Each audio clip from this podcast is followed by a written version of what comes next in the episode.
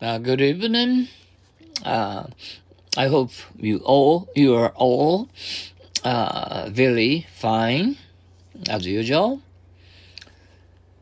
Ah, today is uh, Sunday, uh, June fifth.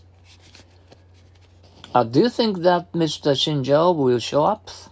Do you know that there was an earthquake in California yesterday?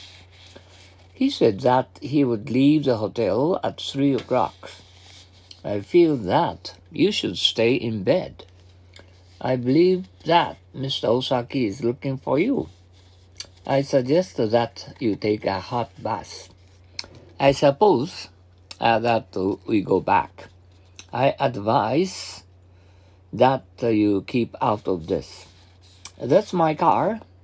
Uh, that house looks old. It's funny that he isn't here. I'm sorry that I'm late. I'm sorry that you can't go with us. That he wears heavy glasses is an important point. Do you think that uh, Mr. Shinjo will show up? Do you know that there was an earthquake in California yesterday?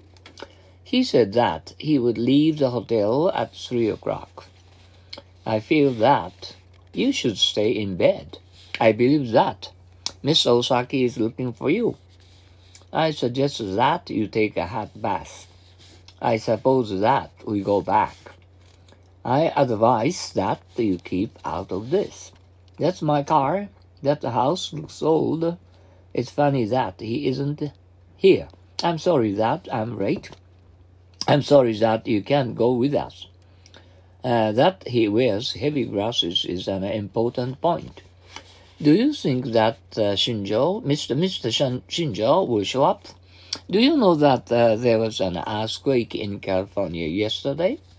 He said that he would leave the hotel at three o'clock. I feel that you should stay in bed. I believe that Mr. Osaki is looking for you. I suggest that you take a hot bath. I propose that uh, we go back. I advise that you keep out of this. That's my car. That house looks old. It's funny that he isn't here. I'm sorry that I'm late. I'm sorry that you can't go with us. Uh, that he wears heavy glasses is an important point. Do you think that Mr. Shinjo will show up? Do you know that there was an earthquake in California yesterday? He said that he would leave the hotel at three o'clock. I feel that you should stay in bed. I believe that Mr. Osaki is looking for you. I suggest that you take a hot bath. I propose that we go back. I advise that you keep out of this. That's my car. That house looks old. It's funny that he isn't here. I'm sorry that I'm late. I'm sorry that you can't go with us. That he wears heavy glasses is an important point. Once more, do you think that Mr. Shinjo will show up? Do you know that there was an earthquake in California yesterday? He said that he would leave the hotel at three o'clock. I feel that you should stay in bed. I believe that Mr. Osaki is looking for you. I suggest that you take a hot bath. I propose that we go back. I advise that you keep out of this.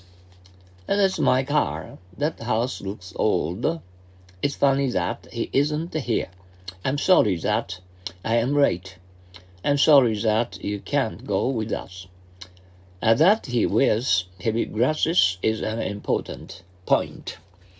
Um, I suppose you are uh, uh, enjoying um, eating di- dinner uh, together with your families and friends and uh, and some other with uh, some other colleagues at office.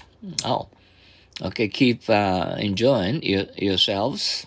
Mm as you are um, uh, talking um, about um, a lot of wonderful things happen to you um, t- uh, today, Sunday.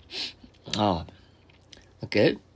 And thank you very much for listening to our Happy English every day so that uh, you, you can understand English words in English. Oh, that's good. Oh, oh, see, uh, see you tomorrow. Uh, not Blue Monday, but uh, and you welcome and a wonderful um, a new week Monday tomorrow. Sayonara, adios, cheerio, so long, bye now. Thank you.